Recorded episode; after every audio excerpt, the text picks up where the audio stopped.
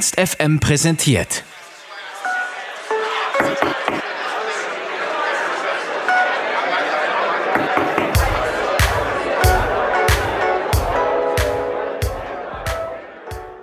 Endlich wieder Tour, endlich wieder Moshpit. Auch wenn die Tanzfläche nicht die ganz großen Moshpit-Dimensionen möglich macht, haben Van Holzen das Lux bei ihrem Konzert ordentlich durchgerockt.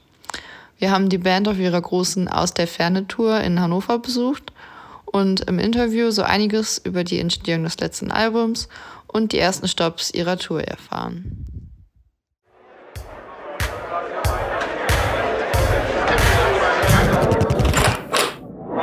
Backstage. Erstmal danke, dass wir hier sein dürfen und schön, dass ihr hier seid. Danke. Ähm, und nachträglich herzlichen Glückwunsch zum Album. Ist jetzt schon ein bisschen länger her. Und zur Tour endlich, vermute ich mal. Ja. Ähm, wo ihr gestern schon erwähnt habt, wie war das so? Habt ihr schon einen Moshpit wieder mitnehmen können? Übelst krass. Also Köln war, hat uns echt richtig gut empfangen. Wieder zurück ins Tourleben. Moshpits, Circle Pits, alles an Pits, was man sich so vorstellen kann. Hätte nicht besser sein können. Das ja. ist schön. Vielleicht wird es heute in Hannover ja auch so. Ja, ich hoffe, wahrscheinlich, ganz sicher. Die Konzerte in Hannover waren bisher immer echt gut. Okay, sonst, wenn nicht, dann machen wir den Moshpit. Genau. Sonst Jemand muss ihn halt starten. Ja. Ähm, habt ihr irgendwie einen Song, bei dem die Leute am meisten abgehen? Ähm, ja, in der Regel war, war es so die vergangenen Jahre immer Herr der Welt, weil er halt einfach so brachial ist. Ich glaube, es äh, heizt einfach die Menge an. Gestern war es Mars. Ja, stimmt. Also da hat sich dann so, ich fand es lustig, weil wir, wir, wussten im Studio, oder ich hatte so vor Augen, okay, da könnte die Menge so ein Circle Pit machen und so ein bisschen Strudel. Das haben sie gestern gemacht. Also, also genau so passiert. Könnte sein, dass Mars jetzt Herr der Welt ablöst. Ja. Also ist das auch euer Lieblingssong von gestern, den ihr gespielt habt? Oder welcher war das so vom neuen Album? Ich, ich spiele deiner Meinung sehr gern. Aber Mars macht auch also mit, mit am meisten Bock auf jeden Fall. Ist schon ja, Mars ist halt anstrengend zu spielen, weil er schwierig ist. Kompliziert. Ähm, da kann man sich nicht so richtig aufs Publikum konzentrieren. Aber wenn man dann mal hochguckt und sieht, ja, die Leute feiern es, dann, ja, ich würde schon sagen, Mars ist auch der letzte Song im Set, Spoiler Alert, aber macht Spaß. Habe ich nicht gehört. Ähm, ja, Tour wurde verschoben. Ihr habt doch gar keine Picknick-Konzerte oder sowas gespielt, ne? Gar nichts. Wie geil war das jetzt, so gestern nochmal auf der Bühne zu stehen wieder? Also wie doll hat es euch in den Zähnen gebrannt? Übertrieben. Ja, doch, sehr. Das ja. hat sehr gut getan. Weil, also wir waren jetzt echt zweieinhalb Jahre dann so im Studio und geschrieben, im Proberaum. Ähm, und dann wieder auf die Bühne zu gehen und zu, erstmal auszuchecken, okay, wie wirken die Songs überhaupt. Das macht auch nochmal mit dem Album was ganz anderes, als wenn es die Leute nur auf Vinyl zu Hause hören oder auf Spotify oder so. Also schon, hat uns richtig Leben gegeben. Geil, dann kann der Rest der Tour ja kommen. Ja. Ähm, ich frage mal direkt was zum Album und zu ein paar Songs. Ähm, bei Genie erst habe ich mal an Falco Genie gedacht, irgendwie als ja. ich das gelesen habe. Naja. ja. ähm, ja, aber nicht die Perspektive von Falco besingt ihr da, sondern die von Flaschengeist. Wie kam es dazu, einfach mal aus der Wunderlampe rauszusingen? Huh. Ich glaube, der Song war, ich glaube, von Anfang an so hat er die Perspektive eingenommen. Ich fand es irgendwie spannend, dass sich Leute immer so viel wünschen, so viel Reichtum und so viel Luxus, was auch immer, dann aber nicht so richtig checken, was damit kommt oder dass es vielleicht gar nicht alles ist oder gar nicht das, was sie eigentlich glücklich macht oder was sie brauchen. Und fand ich es einfach spannend, aus der Perspektive eines Flaschengeists zu schreiben, der diese Wünsche erfüllen kann, der aber trotzdem davor warnt und sagt, hey, das ist gar nicht das Wahre, probier es mit was anderem. Ähm, muss es sie ja aber erfüllen, so läuft es ja bei einem Flaschengeist. Du hast drei Wünsche frei und äh, schau an, was es mit dir macht. Es treibt dich noch viel eher in den Ruin. So. Das war die Idee dahinter und genau, ich hoffe, es kommt rüber. Also würdet ihr euch selber nie was von Flaschengeist wünschen? Doch klar. Eine ausverkaufte Tour zum Beispiel. Das ist ja auch ein sehr weltlicher Wunsch vielleicht. Voll. Nee, aber ich glaube, es ist nicht so.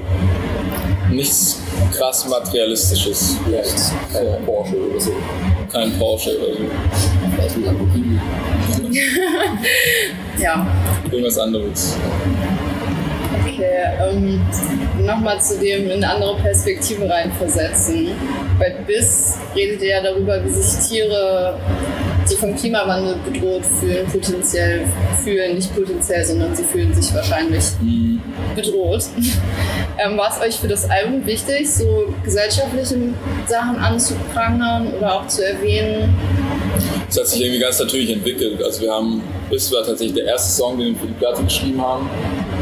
Und da waren gerade diese Buschbrände in Australien so krass in den europäischen Medien. Die sind ja ständig, aber da hat man es dann mal mitbekommen. Und ne, was darauf folgte, war halt zwei Jahre Corona und politisches, politische Wildnis und einfach nur verrückt. Und ja, gab es einfach viel zu schreiben und viel Inspiration. Leider halt auch viel von Schlechtem inspiriert gewesen, aber es macht, glaube ich, gute Songs. Und deshalb hat es sich, glaube ich, eher zu so einem gesellschaftskritischen oder auch hier und da politischen Album entwickelt, so über die zwölf Monate, in denen wir es geschrieben haben. Das ist ja auch während Corona entstanden und da hat man ja eigentlich überhaupt keinen Input von sich selber, weil man so viel zu Hause ist. Und dann hat man ja nur den Input von draußen, was so Voll. um die Welt um dich herum passiert. Ne? Ne? Und du schaust da einfach 24-7 auf dein Handy, checkst Instagram oder irgendwelche Nachrichten und dann ist halt das nun mal das, was in die Songs einfließt und was dich dann in der Zeit bewegt. Ähm, bei Arche gibt es ja auch die eine Line mit dem Aluhutträger. Ja. Aber das Album habt ihr schon vorher geschrieben, oder? Bevor sie mit Corona-LeugnerInnen losgingen und sowas. Arche war Nein, sogar das war schon, schon so, also, oder? Das war, da waren wir in schon mit Polen. reingeflossen. Ja, gerade ging es irgendwie so los, zumindest.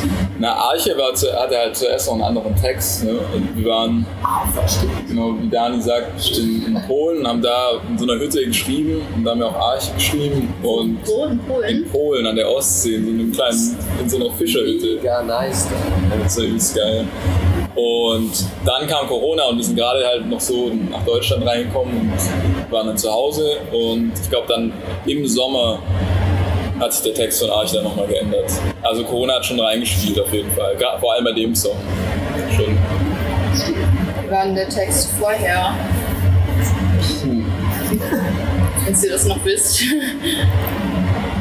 Da war es genau umgekehrt. Da war es nicht, du baust ein Boot für mich, sondern ich baue ein Boot für dich. Und es war also, ich bin der Allmächtige, der euch alle ähm, retten wird und so. So diese Arroganz, was ja auch bei Herr der Welt zum Beispiel äh, aus einer ähnlichen Perspektive geschrieben ist. Und dann dachten wir so, okay, jetzt ist so Corona da, es kann es auch übelst missverstanden werden dass wir so Schwurbler sind oder Querdenker. Also ich dachte, es wäre so ein bisschen arg weit aus dem Fenster gelehnt. Dann haben wir es Easy Way haben es gedreht. Braucht ihr noch einen Humble-Song? Genau. Ich meine, bei äh, Genie seid ihr ja auch die allmächtige. Voll, nicht so viele Songs in Humble bei uns, aber ich feiere das auch. Okay. Aber ich finde, Gras ist ja relativ humble. Stimmt. Ich bin auch mega humble, deswegen ist es einer meiner Lieblingssongs. Nice. Ja, beziehungsweise ich relate einfach sehr doll. Halt mit diesem Thema sich vergleichen mit anderen und so weiter.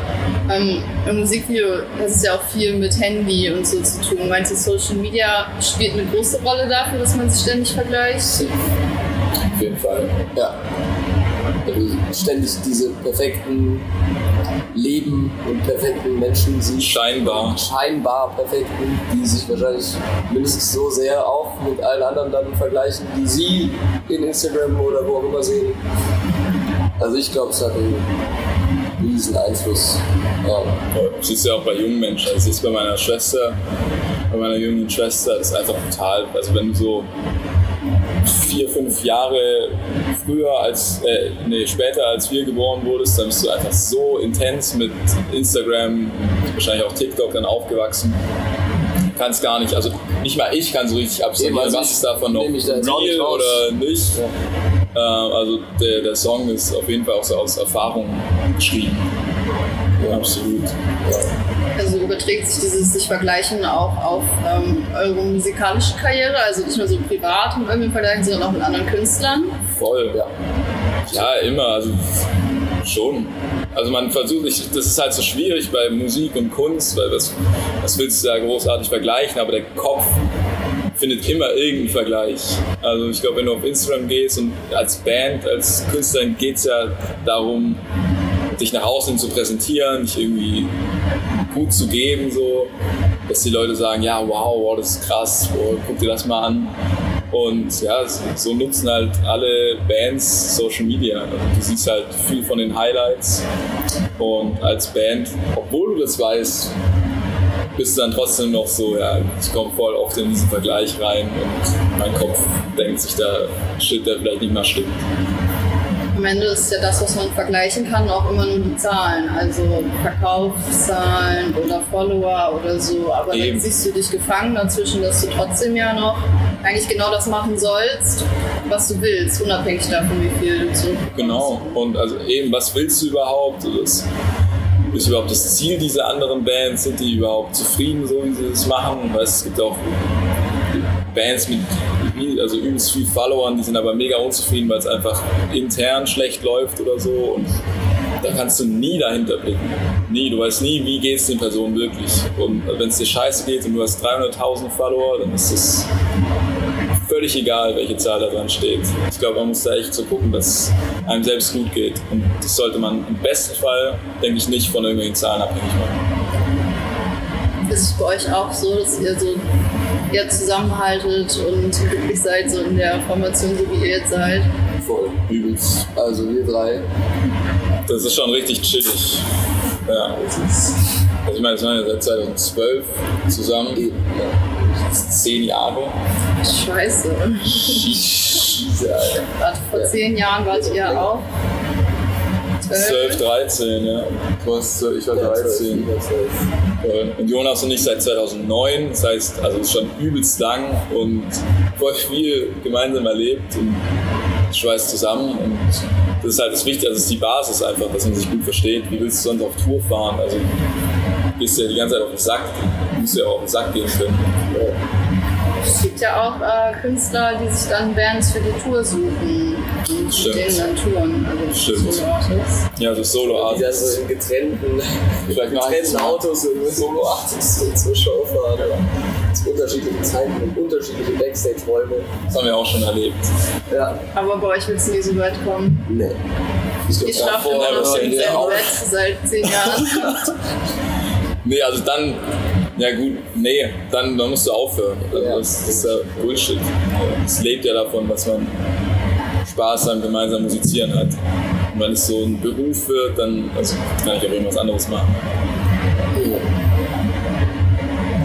Also das Album, das neueste, ist ja eigentlich, eigentlich genau wie die anderen so ziemlich emotional getrieben und energetisch, so mhm. empfinde ich das zumindest. Also ihr sagt ja, ihr verarbeitet eure Emotionen in den Songs oder drückt damit aus. Ähm, was für Emotionen waren das, die jetzt das aktuelle Album geprägt haben? Es war schon ziemlich dark, muss man sagen. Ich finde, die Platte ist ziemlich dark geworden wollten eigentlich ein bisschen fröhlicheres Album schreiben zuerst. Dann haben wir so die ersten Songs geschrieben und dann waren wir so, ja okay, fuck it, wir gehen einfach mit. es ist einfach die, es ist einfach die Zeit, das sind die Emotionen, die in uns stecken. Und ja, das ist relativ deep geworden. Und also gerade sowas wie Schlafen zum Beispiel, Schlafen ist noch weit vor Corona entstanden. Vielleicht war das auch der erste Song, den wir geschrieben haben. Ne? Und äh, ja, das ist halt sehr persönlich und wir mochten die Idee auch mal deutlicher zu werden. Also wir haben jetzt zwei Alben lang auf Anomalie und Regen sehr kryptisch getextet und ich fand es schön, jetzt auch mal so klar zu sagen, was ich meine und dass es beim Gegenüber ankommt. wie war das dann bei den vorherigen Alben? Was waren da so für Emotionen im Vordergrund? Mal lieber viel so Wut. Also da war so, so die erste Platte und wir waren so, ja, lass einfach alle allen richtig den Arsch versohlen. Und wir, also deshalb ist auch so ein Song wie Herr der Welt entstanden. Regen ist so ein bisschen chilliger, Regen ist ja, introvertierter, würde ich sagen. Und aus der Ferne ist halt jetzt maximal kritisch, systemkritisch und gesellschaftskritisch. Ja. Mm, Überträgt sich das so? Also spielt es auch eine Rolle dabei, was für Künstler euch inspirieren? Also was euch emotional berührt, das findet ihr auch inspirierend und nehmt für eure Musik auf? Auf jeden Fall. Und das ist lustigerweise gar nicht so viel Rockmusik, sondern wir finden Inspiration eigentlich in fast allem außer Rockmusik. es ist einfach viel spannender, Rockmusik inspiriert von anderer Musik zu schreiben, als Rockmusik, die von Rockmusik inspiriert wurde. Und auf jeden Fall, es fließt alles, was wir hören, fließt da irgendwie mit rein. Was hört ihr viel? Ich höre ziemlich viel Rap, muss ich sagen, muss ich zugeben. Aber es sind auch verschiedenste Sachen, elektronische Sachen, bisschen indie-mäßigere Sachen manchmal. Aber, ja. Oder meintest du jetzt konkrete Künstler oder Bands? Ich wollte gerade fragen, Deutschrap oder andere Rap? Wenig Deutsches. Echt? Fall, ja. Okay. Nur so, so die, die Kirchen. Genau. Nur, nur die Kirchen. Ja. Ja, und was für, ähm, ja, sag mal ein paar Künstler. Deutsch zum Beispiel Dizzy höre ich sehr gern. Lance Butters höre ich gern. Also wenn Rap so Ami-mäßig extrem viel Kendrick oder Kanye oder JPEG Mafia. Ich hatte auf jeden Fall eine heftige JPEG Mafia Phase. Save Dalisa, krasse Künstlerin. Das ist nice. jetzt zum ist Beispiel kein. Rap oder so, das ist einfach so übelst arty, elektronische Mucke mit heftigem Gesang und übelst krass produziert. Und das hat auf jeden Fall auch inspiriert bei dem Album, finde ich. Ja, Ja, Überschneidet sich das bei euch? schon. teils, ja. Schon. Also ich glaube, ich höre noch mehr so, weiß ich liebe halt auch so Pop-Produktion. Also ich interessiere mich halt sehr für die Produktion dahinter, klar schon auch für die Songs und so, aber ich bin irgendwie, habe irgendwie nie so einen Künstler, eine Künstlerin, wo ich sage, so, ja, da gefällt mir irgendwie alles. Ähm, also ich pick mir dann schon so, ich höre gerade viel so Indie-Zeug, also Indie-Deutschland. Rockhoff ist zum Beispiel eine Künstlerin, die ich jetzt entdeckt habe, die ist übelst nice. Die hat erst drei Songs draußen oder so und die finde ich sehr gut. Dann ähm, tun wir Shoutout. davon, Shoutout, ja. Dann tun wir davon auch mal was ins Radio. Dizzy hatten wir auch mal beim Interview übrigens. Ja. Geil. Ähm, ja. Und sonst noch mal Inspiration. Der letzte Song war ein Cover von Wir sind Helden. Finde ich sehr schön. ähm, ist das auch Inspiration ein bisschen? So 2000er Indie-Musik oder allgemein 2000er? Hin und wieder, ich glaube, fast eher noch frühere Indie-Musik, ne? Also so neue deutsche Welle. Ja, taugt uns schon, da sind schon ein paar richtige Banger dabei, ein paar Hits. Ähm, und wir sind Helden, der Marius von Torn Pork äh, hat ihn vorgeschlagen und wir fanden es irgendwie cool. Also es hat irgendwie gut gepasst mit zwei Drums dann und finden sowieso, wir sind Helden nice und Judith Holofernes, Text sehr gut. Und dann dachten wir, let's do it. Aber in dieser Zeit, man muss sagen, da gibt es ein paar so Songs, die sind echt gut, aber ich finde so Anfang 2000er schwierige Zeit für Musik, so im Allgemeinen, so mit äh, Crazy Frog war doch da auch am Start und so. Da war Musik Deutschland ein bisschen verwirrt. Glaub ich. ja. Dieser Hase, der Kuschel hieß und Ja, so. genau, diese ganze ja. Klingelton-Sachen. Oh ja. genau. Klingelton-Musik. Das war auf jeden Fall die Zeit. Woher kennt ihr äh, Tornpop? Phil oder Kidney Paradise, ähm, der Gitarre spielt, ist unser Produzent. Der hat die drei Alben von uns mitproduziert und kennen wir schon ewig. Ja. Und Den Tilly Tillmann, der Schlagzeug spielt, den haben wir schon in der Vergangenheit immer mal wieder irgendwo getroffen. Also hatten, wir waren jetzt nie irgendwie so super tight davor, aber weil man manchmal auf einem Festival gespielt hat und er bei irgendeinem, er spielt bei manchen anderen Künstlern halt auch Schlagzeug. Ähm, und sich da gesehen, ich habe mit dem Marius, dem Sänger, mal gemeinsam auf einer Tour von Rockstar gespielt. Da habe ich Schlagzeug gespielt und er so Synthes und auch Gitarre.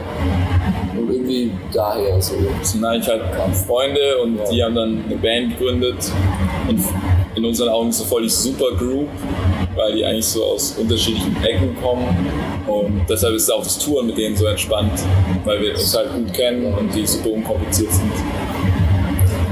Und äh, können Sie schon sagen, ob Guten Tag auch heute auf der Setlist steht? Ja. Wir haben es gestern, gestern in Köln versucht. Das hat einigermaßen geklappt. Also wird es wieder gemacht. Sehr schön. Ja, dann sind wir schon gespannt. Ähm, das war so erstmal mit meinen Fragen. Wir haben dann noch so eine Kategorie bei Ernst FM, das Freundebuch, Okay. das Freundinnenbuch eigentlich. Ähm, einfach so ein paar Fragen, die ihr so in am besten einer Antwort beantworten könnt. Und ja, so wie man es halt Freund schreiben würde. Okay. Ja. Das habt ihr- habe ich vorhin schon ein bisschen vorweggenommen, aber wenn ihr einen Wunsch beim Gin frei hättet, was würdet ihr euch wünschen? Eine ausverkaufte Tour. Okay, es bleibt dabei. Sehr gut. Ähm, was für ein Gegenstand, abgesehen jetzt so von T-Shirts, Pullovern, was auch immer, würdet ihr gerne mal als Merch verkaufen? Regenponchos. Weil davon haben wir noch 35 Stück. Und das war. Also ja, die würden wir gerne verkaufen, das würden wir nicht gerne als neues Produkt machen. Nee, ich aber würde die wir gerne verkaufen, das ist die Antwort. Loswerden, ja. Regenponchos. Hat irgendwie nicht funktioniert. Niemand braucht teure, hochqualitative. Regenponchos. Ja. Das war jetzt die kurze Antwort. Okay. Ähm, was ist euer Lieblingsbaum? Platte. Ah, Platte. wow. Akazie. Krass. Ich habe nämlich letztens eine Doku drüber gesehen, was die so für schickige Sachen machen. Die können, ähm, wenn die nämlich angeknabbert werden von Graffen oder Antilopen oder so, und die zu viel angeknabbert werden, dass es existenzbedrohend für den Baum wird, dann fangen die an, so Bitterstoffe zu produzieren, die dann den Tieren nicht so gut tun. Und nicht nur das, sondern die senden gleichzeitig noch so Duftstoffe aus, die dann mit dem Wind zu anderen Akazien getragen werden. Und die checken dann auch, oh, Gefahr. Und deswegen essen auch Giraffen und so immer nur fünf Minuten an einem Baum und gehen dann entgegen der Wind Windrichtung zu den nächsten Bäumen weiter. Oh mein Gott. Die anderen Bäume ausscheiden. und also safe kommunizieren so Bäume, die es hier gibt, auch irgendwie miteinander. Aber Akazie. das hat mich auf jeden Fall verschickt. Ja, dann ist bei mir auch Akazie jetzt. Danke. Also mich hat es auch überzeugt. Ich glaube, Akazie sind auch meine neuen Knowledge Bomb. Lieblingsbäume. Drop it. Ähm, dann habe ich hier noch stehen, wer ist euer Lieblingskanzler oder eure Lieblingskanzlerin? Puh. Oder ist das zu politisch? Nee, es geht schon. Pass auf. Schau mal an. Also ich finde hier Neuseeland, ich weiß ihren Namen nicht. New Zealand. Jacinda Ardern. Ich fand, die hat es so mit, äh, glaube ich zumindest, wie gesagt, ich bin ja nicht so drin, aber ich hatte immer den Eindruck, sie hat es, äh, die Corona-Krise gegenüber der Bevölkerung ganz gut kommuniziert und hat es geschafft, ähm, die Leute, gut, das ist natürlich auch nicht vergleichbar mit einem großen Land wie Deutschland oder einem noch größeren Land, aber ich finde, sie hat es sehr gut gemacht und irgendwie ist sie ruhig und jung und ja, nicht so alt und verkommen wie manch anderer weißer Mann in diesem Amt. Kann wir uns drauf einigen. Ja. Schön. Ähm, und dann haben wir, glaube ich, noch, was war das noch? Genau. Was ist euer Must-Have auf Tour? Also wenn ihr unterwegs seid. Soll man das sagen? Drop du, ich habe auch eins. Wir haben dieses Mal, weil wir große Probleme, vor allem wir beide, große Probleme haben, dass wir nicht, äh, wenn wir auf Tour gehen, am Ende 20 Kilo weniger wiegen, haben wir so Trinknahrungspulver dabei, so, so Y-Food, aber ohne Werbung zu machen, ähm, Trinknahrung äh, dabei. Und das ist auf jeden Fall dieses Mal auf dieser Tour das Must-Have. Also schon einige so Shakes weggezogen, obwohl wir erst einen Tag unterwegs waren. Mir wurde heute schlecht. Ich habe heute Mir mein nicht. Ich erster glaube, ich Drum kann- wurde direkt Ich schlecht. könnte mich nur davon ernähren, passt. Okay. Bei mir ist die Nasendusche Ja. absolut underrated meiner Meinung nach. Bisschen eklig vielleicht. Erstmal. Aber es halt einfach gesund, wenn man den ganzen Tag, den ganzen Abend mit Leuten quatscht sich irgendwie so die ganzen Viren und der ganze Schleim hier fest, festklebt, dann einmal Nasendusche vorm Schlafen gehen. Und noch eine dritte Sache, ein Müllbeutel, der in meinem Koffer ist für dreckige Wäsche. Weil es gibt nichts ekligeres, als wenn die dreckige Wäsche bei der frischen Wäsche liegt, im selben Koffer. Deshalb schön in so einen Plastikmüllbeutel, den dann zubinden und dann nach drei Wochen zu Hause öffnen. Erstmal eine Nase legen, ja. Das ist es. Aber ist doch geil, dann kann man das sofort so in die Wäsche buxieren und dann hast du noch einen Müllbeutel, den du das nächste Mal wieder mitnehmen kannst für deine dreckige Wäsche. Oder immer noch. als Also man muss sagen, verwenden. ja, man muss sagen, wir, wir können ewig weitermachen, weil wir haben es echt mittlerweile ausgecheckt, Ja. dieses Touren. Wir, haben, wir sind top aufgestellt, wir haben alles. Kilo Haferflocken, zwei Liter Hafermilch, uns kann gar nichts passieren. Zwei Liter nur. Ja, erstmal für den Anfang. Also wenn es Ja, dann, dann manchmal. Gibt ja noch manchmal noch. Aber das ist so die Grundausstattung. Damit kommst du mal auf jeden Fall einen Tag durch. Ja, ich merke schon, ihr habt das Schulleben auf jeden Fall durchgespielt. ähm, ja, dann bedanke ich mich fürs Interview bei euch. Danke euch. Danke euch. Möchtet ihr noch irgendwas sagen? Ähm, geht wieder auf Konzerte, liebe Leute. Auch wenn gerade viel los ist. Die Bands freuen sich und ähm, schönen Sommer. Ja.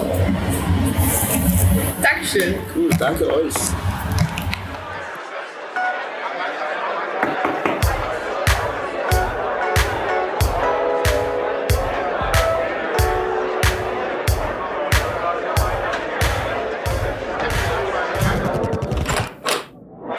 Backstage.